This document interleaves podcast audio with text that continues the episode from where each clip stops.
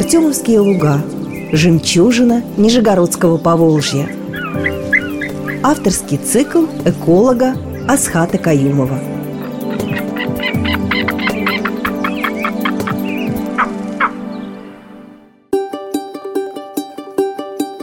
Здравствуйте, уважаемые радиослушатели!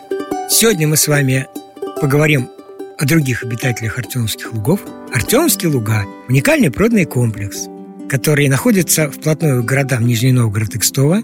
Административно в Кстовском районе, но реально это уже практически город Нижний Новгород. Тем более, что на самом деле до Артемовских лугов от Нижнего Новгорода, от центра Нижнего Новгорода, от Кремля, ну, пешком максимум полчаса. Все понимаем, это вот не совсем, конечно, центр города, но близко к центру, да? И место уникальное не только потому, что оно близко к центру, это не к тому, что там надо срочно строить жилье и селиться, а место уникальное потому, что у нас с вами Артемовские луга – это Волжская пойма. Кто знает, что такое Волжская пойма? Никто не знает, что такое Волжская пойма, потому что Волжской поймы почти не осталось. У нас с вами пойма – это территория, которая примыкает к берегам водоемов, берегам рек. Весной она заливается паводком, паводок при этом притаскивает огромное количество различных питательных веществ для растений. Потом вода уходит, и на этом месте идет активное развитие жизни. Почему я говорю, что никто не знает, что такое пойма? Я, конечно, немножко утрирую, но на самом деле Волжская пойма почти закончилась. Если мы с вами пройдем по Волге сверху донизу, мы с вами увидим, что у нас с вами вверх до Рыбинского водохранилища и вниз до Волгограда Волжской поймы практически нет. Все это каскады больших очень больших, но очень-очень больших, если смотреть на Койбышевское, прудов или водохранилищах, как называют, которые перетекают один в другой. Заканчивается Рыбинское водохранилище, начинается Горьковское. Заканчивается Чебоксарское водохранилище. Понимаем, да? Кусочков, проточных кусочков реки их практически не осталось. Кстати, реки тоже нет, не только поймы. Единственное место, где у нас с вами река Волга существует в ее естественном виде, это участочек от Городца в Нижегородской области до примерно работок в Нижегородской области. Все, вот эти вот 3-4 десятка километров – это единственное место, где у нас с вами Волга – это река. Средняя Волга, классическая Волга, какая ее описывали там великие писатели, путешественники, литераторы, там, композиторы и прочее, прочее в 18-19 веках, вот этот кусочек остался здесь. От Градца до работок. Все, что выше водохранилища, все, что ниже водохранилища. Совсем вверху, конечно, есть еще немножко кусочек реки, и совсем в самом низу, где дельта, тоже есть немножко кусочек реки. Там, кстати, тоже проблема, потому что в Волго-Ахтубинской пойме сейчас активно пытаются строить дороги через последние тоже кусочки пойменных дубрав. Есть там, так сказать, такая проблема. Поэтому, на самом деле, и река Волга, и Волжская пойма принадлежат Нижегородской области. Это такое наше с вами региональное национальное достояние. Уже специалисты из других стран приезжают к нам посмотреть, как оно выглядеть должно, потому что у них тоже мало где осталось какая пойма. Они сейчас ее восстанавливают. И поэтому Артемовские луга – это один из трех кусочков Волжской поймы, который у нас с вами уцелел в Нижегородской области, в Российской Федерации на земном шаре. И в силу того, что он уцелел, в силу того, что у нас с вами Чебоксарское водохранилище не превратилось, так сказать, э, в пруд, примыкающий к Горьковскому водохранилищу, а все-таки удалось остановить подъем и еще 5 метров воды не добавилось, 5 метров по высоте, я вам рассказываю, то Артемовские луга уцелели. Они не оказались дном водохранилища, и благодаря этому обилие природных комплексов, обилие условий обитания позволяет тут жить самым разным животным. Сегодня мы поговорим о животном, которое, ну, в общем-то, тривиально – потому что на самом деле это не какой-то уникальный, да, это не выхухоль, это не орлан-белохвост, да, это не какая-нибудь редкая птица, которая залетает сюда раз во много лет, типа фламинги, например. А такое было, в Артемовские луга залетали фламинго. На нашей памяти мы их пытались оттуда спасти, и двух спасли, и два фламинго живут сейчас в зоопарке Лимпопо, который случайным образом осенью занесло их сюда, и они должны были, в общем-то, с биологической точки зрения погибнуть и послужить кормом хищникам, а они вот чудесным образом выжили. А поговорим о самом обычном животном. Артемские луга являются в том числе местом обитания таких зверей, как зайцы.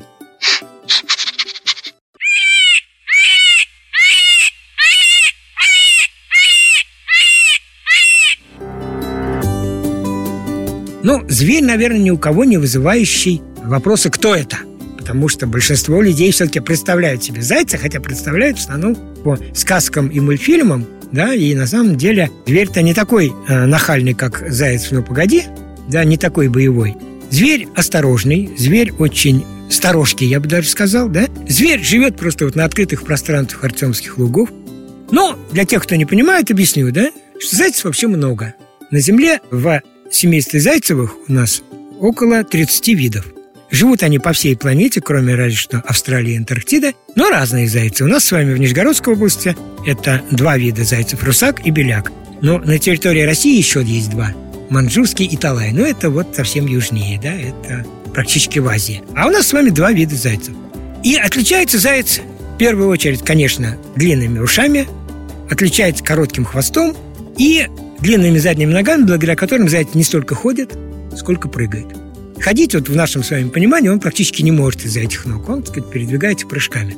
И благодаря этому у нас с вами по следам зайца очень легко узнать, что это заяц. Потому что никто другой не оставляет вот таких вот характерных следов, когда задние лапы приземляются впереди передних, задние следы длинные, передние короткие. И вот ну, настолько характерный след, что не узнать, что это заяц, совершенно невозможно. Поэтому, если мы с вами придем в Артемовские луга зимой, мы увидим вот эти цепочки заячьих следов по всей территории, потому что они здесь живут. Причем, с одной стороны, заяц вроде как может двигаться только прыжками, но этими прыжками может развивать большую скорость.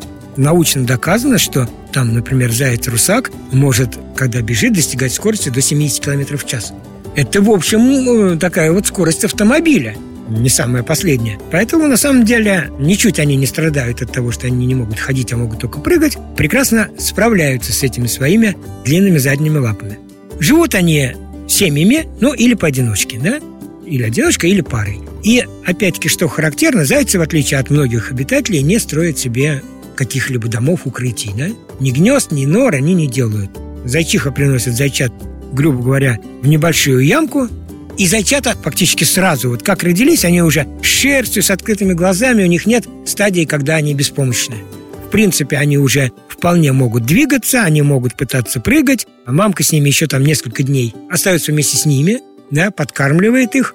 Но дней через 5-6 она уже их спокойно оставляет надолго, может просто уходить очень далеко. В результате, с одной стороны, зайчата очень быстро становятся самостоятельными в этой ситуации. Но, с другой стороны, конечно, у зайчат большие проблемы. Потому что он еще не может развивать скорость 70 км в час. Он еще слишком мелкий. А врагов вокруг много. А укрытий никаких, ты в чистом поле лежишь. Поэтому много зайчат гибнет от хищников. Это правда жизни. Летом, когда только-только зайчата родились, они в этот период просто себя ведут. Они затаиваются и ждут когда придет мамка покормит. Вот, они не шевелятся, понимая, что любое их движение выдает их, а они становятся легкой добычей для любого хищника, потому что убежать не могут, улететь не могут, закопаться не могут, что вот. Бежит кусочек мяса с шерстью, да? Любой хищник его съест. Поэтому зайчата затаиваются и ждут. Но в этот период, в принципе, с ним можно знакомиться.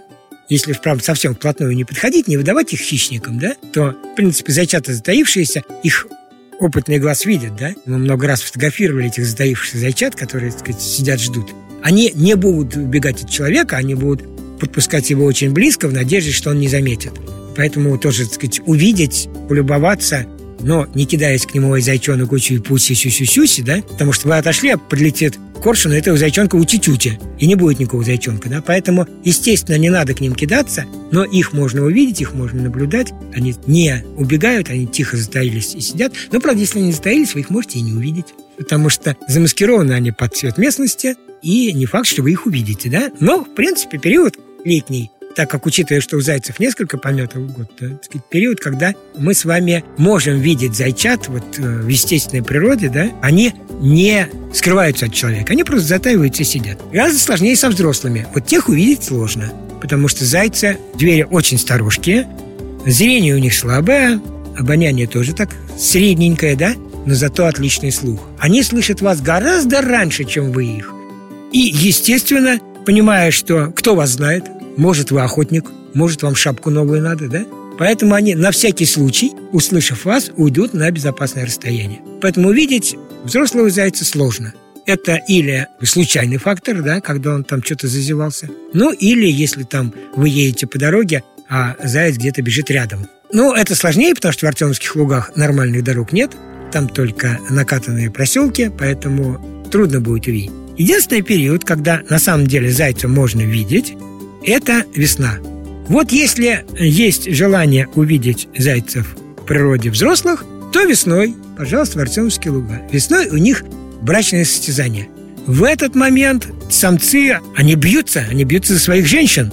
И встают на задние лапы, начинают мутузить друг друга. Они теряют в этот момент осторожность. Так сказать. Они плотную, конечно, не подпустят, но достаточно близко так сказать, они в этот момент могут подпустить. Им не до вас.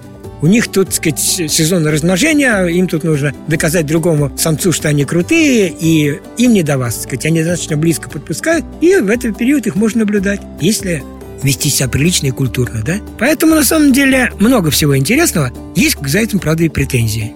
Потому что зайцы, они травоядные. Они любят различные травы, они любят различные овощи. В лесу, естественно, зимой там они, например, любят древесную кору, да?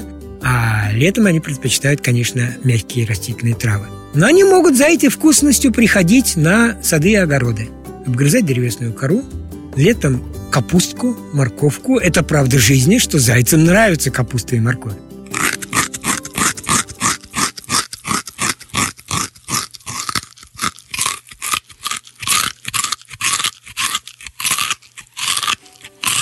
Поэтому к ним могут быть претензии, что они могут ходить на ближайшие сады и огороды. Но нам с вами повезло.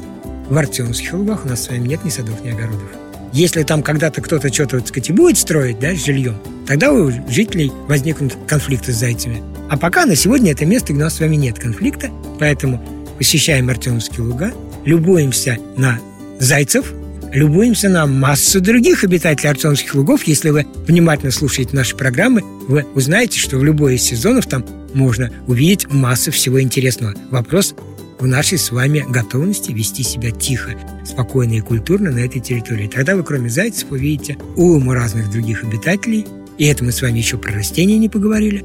Бережем наши с вами Артемовские луга и ищем в эфире наши программы, посвященные этому уникальному природному комплексу. До новых встреч!